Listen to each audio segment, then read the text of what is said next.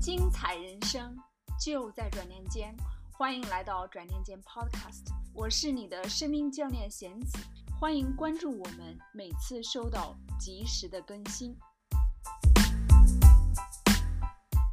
其实我们今天来到这里，我们是要探索一下我们女性的价值，然后我们想要获得的爱与尊重到底是来自于哪里？所有的人几乎都提到了爱自己这一点。其实我蛮好奇的，当然这个问题是我自己个人成长当中一直在探索的，就是我很好奇，我很想问在座的妈妈们。你觉得你的自我价值到底来自于哪里？跟你做不做全职没有关系，到底来自于哪里？这个问题实际上是针对所有的小伙伴的。如果你们现在在听的话，也欢迎你们在聊天一栏里面打出自己的答案。你觉得你的价值来自于哪里？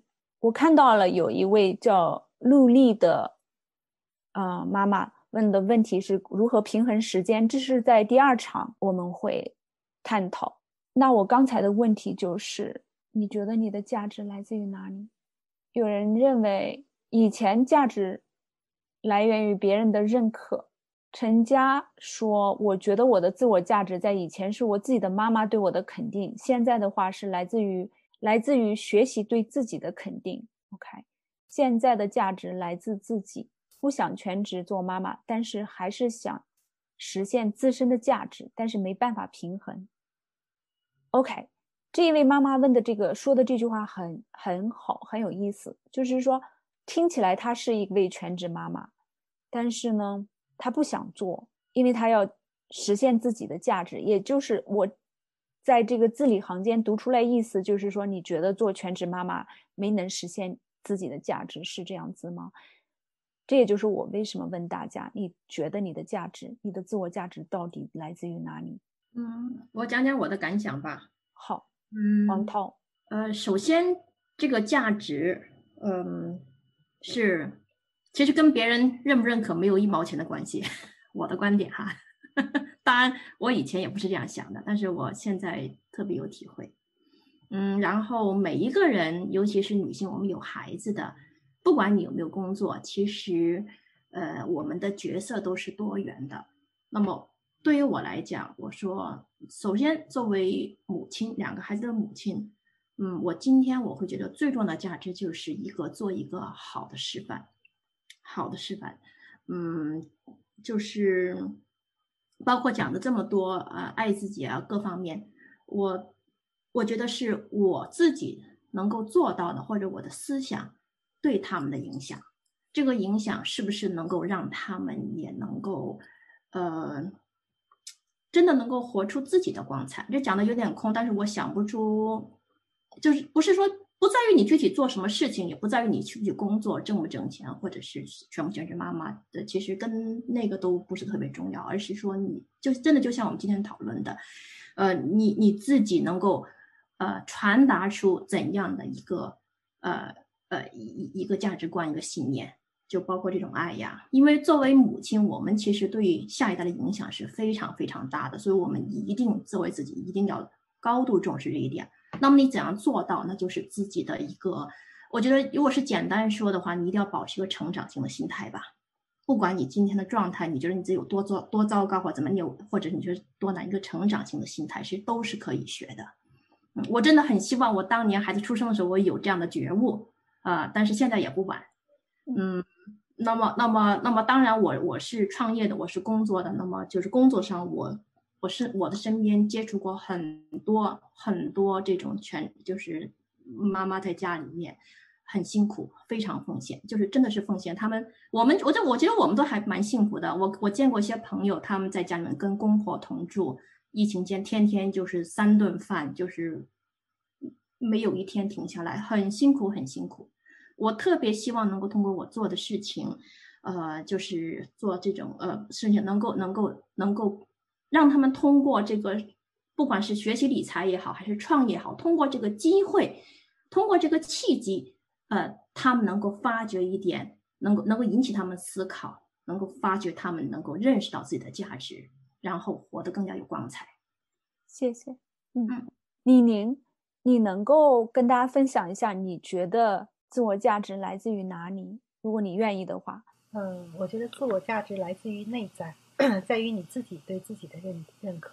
就是别人对你的评价，那个都是不重要的，最重要的是你自己怎么看你自己。我也非常认同刚才黄涛说的，要不断的要一种成长型的思维来来来看待自己，要不断的给自己赋能，让自己去学习成长。嗯，我觉得参加这个共修营的学习，还有嗯跟贤子老师这样一对一的教练，我真的觉得自己在内在成长了很多。可能刚刚开始就是还说不出来太多。但是我的确，我的变化是很大的。从我先生、从我孩子的反馈就可以看到，以前我经常是把我先生当成垃圾桶，那个情绪的垃圾桶。然后现在呢，我可以自己控制好自己的情绪。我每天都是很有，就是呃满满的正能量的。然后我先生都说：“哎，你最近怎么有一些变化不一样了？”然后之前呢，跟孩子的关系也很很紧张。然后现在的变化呢，就是孩子们他看到妈妈很。情绪很好，他们也会按照，就是也会按照你的需要的那个状态去发展。所以我觉得不断的成长和学习，然后自我的价值的肯定，不需要外界。特别棒，谢谢。嗯，我刚刚看到聊天栏有朋友说，就是他刚刚说他不想当全职妈妈，然后很想工作，然后实现价值，但是就是。当出现这种矛盾的时候，他就没有办法平衡。其实我经历过这个阶段，我也没有想过我要当全职妈妈。所以我在辞职来美国的时候，一开始我是很焦虑的。我我来到一个全新的环境，我不知道我以后能做什么，然后我是有一种自我怀疑的。我不知道我能不能在在美国找到工作，然后嗯，实现自己的价值。然后我是和贤子在一对一聊天的时候，贤子跟我说到一个词叫 timing，就是时机，就是你现在不能做的事情，不代表你以后不能做。这句话对我影响特别大，就是嗯，我以后还是有机会去做我想要做的事情，做我想做的工作，即使我现在因为各种各样的客观原因。没有办法去做，我只能做全职妈妈。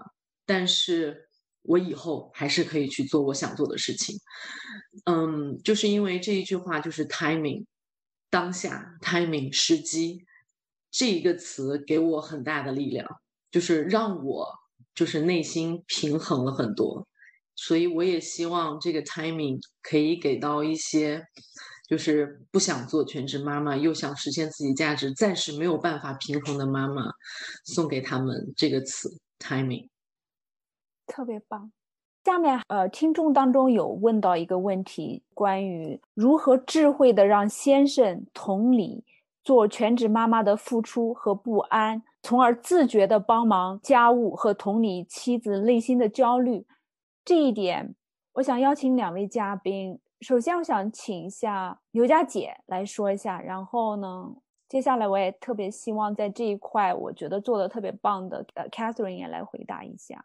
呃，我因为也参加了弦子的呃亲密关系营，亲密关系营呢正好就是讲的夫妻。你刚才提到的这个就是夫妻的一个问题，就你怎么看待你的先生，如果他不配合你，你应该做什么？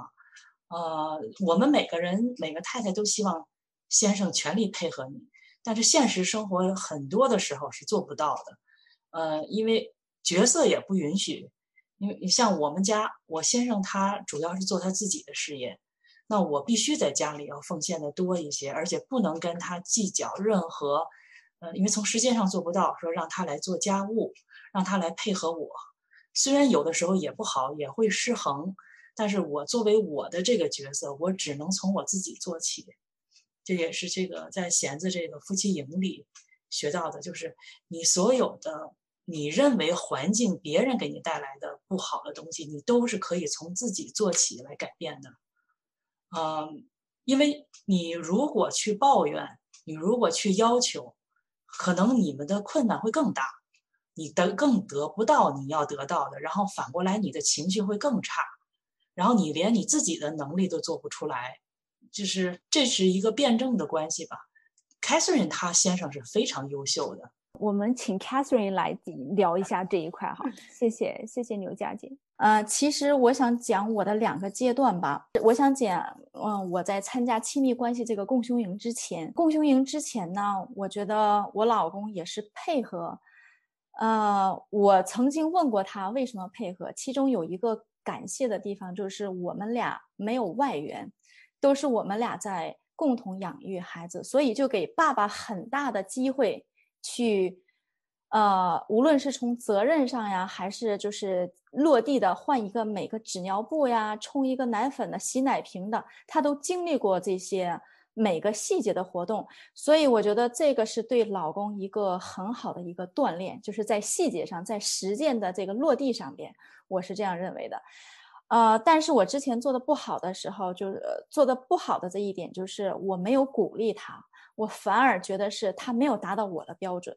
这个时候我就会指正他，他觉得我是在指责，但是我觉得我是在指正他，就是觉得这个事情，哎，可以 multiple task，你做这个的同时可以做那把那个做了，但是每个人的就是在你擅长的能力上面的确是不一样的。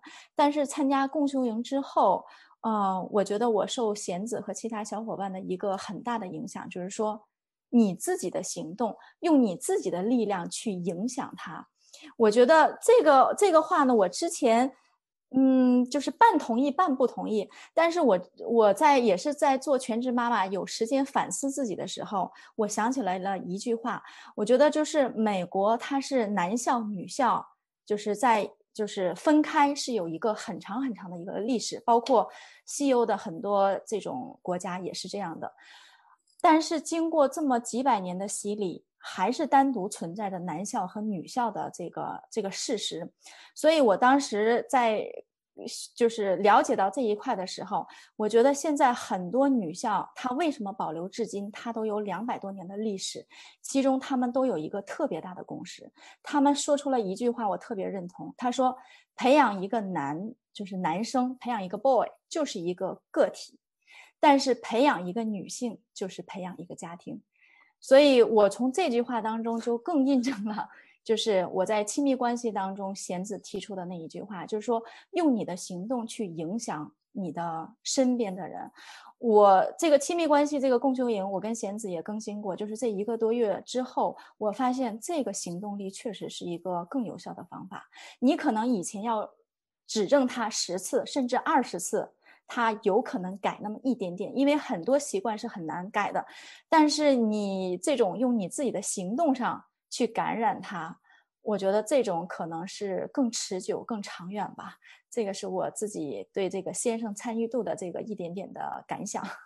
嗯，回答的特别棒，谢谢 Catherine，也谢谢刘佳姐。